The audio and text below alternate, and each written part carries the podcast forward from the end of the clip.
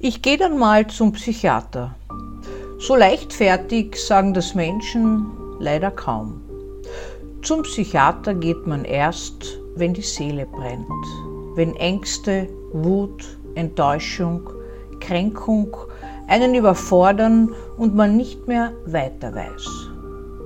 Es ist auch heute noch immer eine gefühlte Schande und Scham dabei, sich den eigenen Schwächen zu stellen.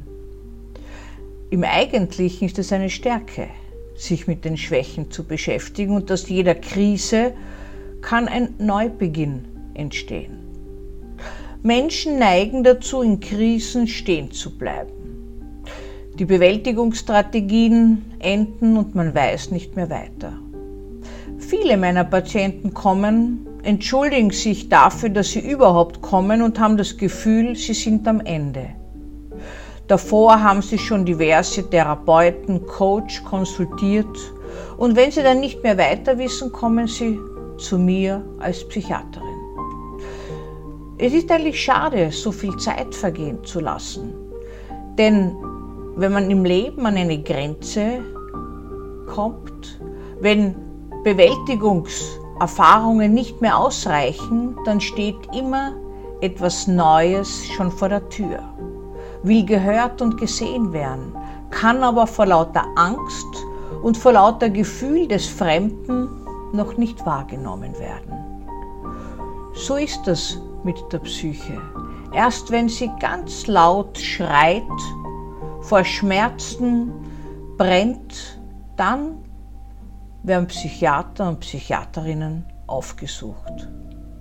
In manchen Fällen ist es so, dass in Familien gar nicht diejenigen zum Psychiater kommen, die am dringendsten Hilfe bräuchten oder am schwersten krank sind, sondern die, die den Druck in der Familie oder in der Beziehung gar nicht mehr aushalten. Auch bei Paaren ist das häufig so. Es ist schon fünf vor zwölf und es kommt nicht der oder diejenige, der vielleicht eine neue Lösung sucht, sondern es kommt derjenige in der Partnerbeziehung, der nicht mehr weiter weiß, der den Mut hat, jetzt etwas Neues anzupacken. Manchmal kommen Angehörige von schwer seelisch Kranken zuerst, bevor die Patienten selbst den Weg zum Psychiater finden. Es sind meist diejenigen, die gemeinhin als verrückt in ihrer Realitätswahrnehmung erachtet werden. Im Eigentlichen leben sie aber nur eine innere Realität, die sie mit der äußeren vermengen, weil die Grenzen aufgegangen sind und weil sich das vermischt und der innere Albtraum mit der äußeren Realität wahrgenommen wird. Es braucht meist eine lange Behandlung, eine medikamentöse Behandlung, den Aufbau einer Vertrauensbeziehung, dass diese Menschen wieder im Leben gut verankert ihren Weg weitergehen können.